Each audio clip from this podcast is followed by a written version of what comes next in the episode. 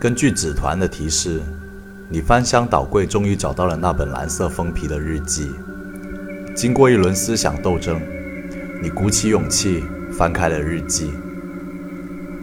二零二幺年十月二十号，属于我的电影院终于开业了。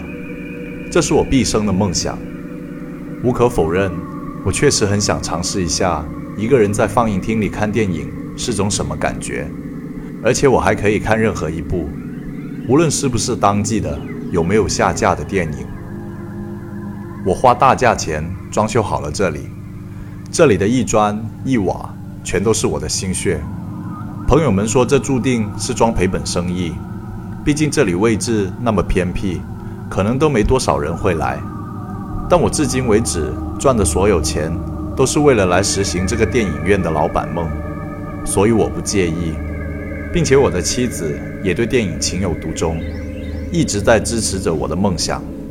更何况，我总觉得我能做好的，我会让这里坐满人。希望一切顺利。